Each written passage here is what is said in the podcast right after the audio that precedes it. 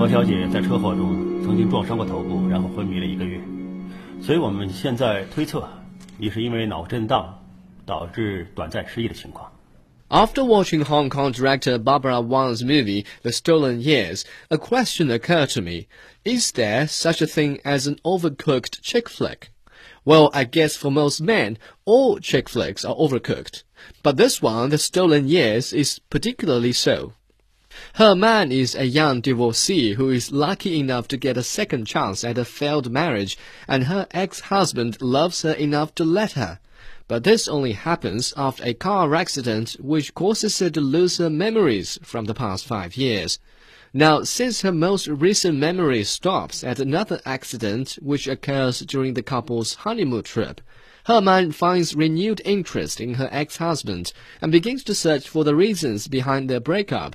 At the end of the day, the couple arrives at the revelation that all their grudges derive from Herman's promotion at work and decide to forgive each other.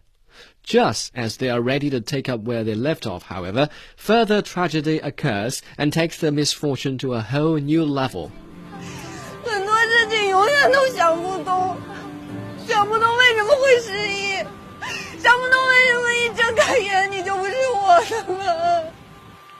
Two kinds of people are particularly fond of tragedy women and the Greeks.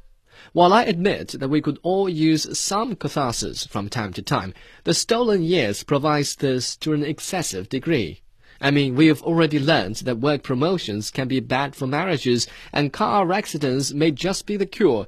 That's enough lessons one can take from a single chick flick. So there's really no need to add more twists to harvest additional tears.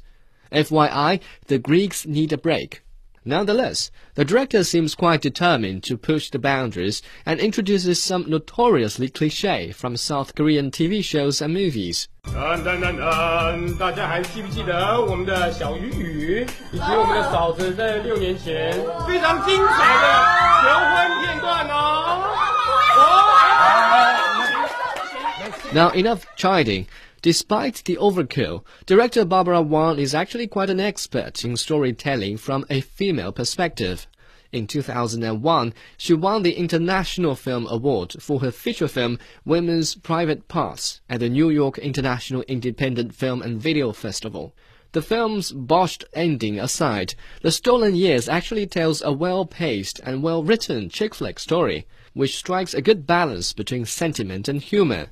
The lead actress Bai Baihe is a charming presence throughout the film, so much so that her character eclipses the male lead portrayed by Zhang Xiaoquan, making his good acting seem merely responsive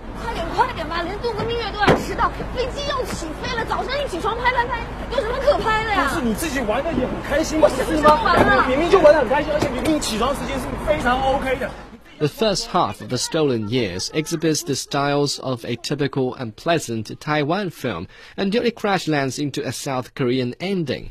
On a scale from 1 to 10, it gets a 6.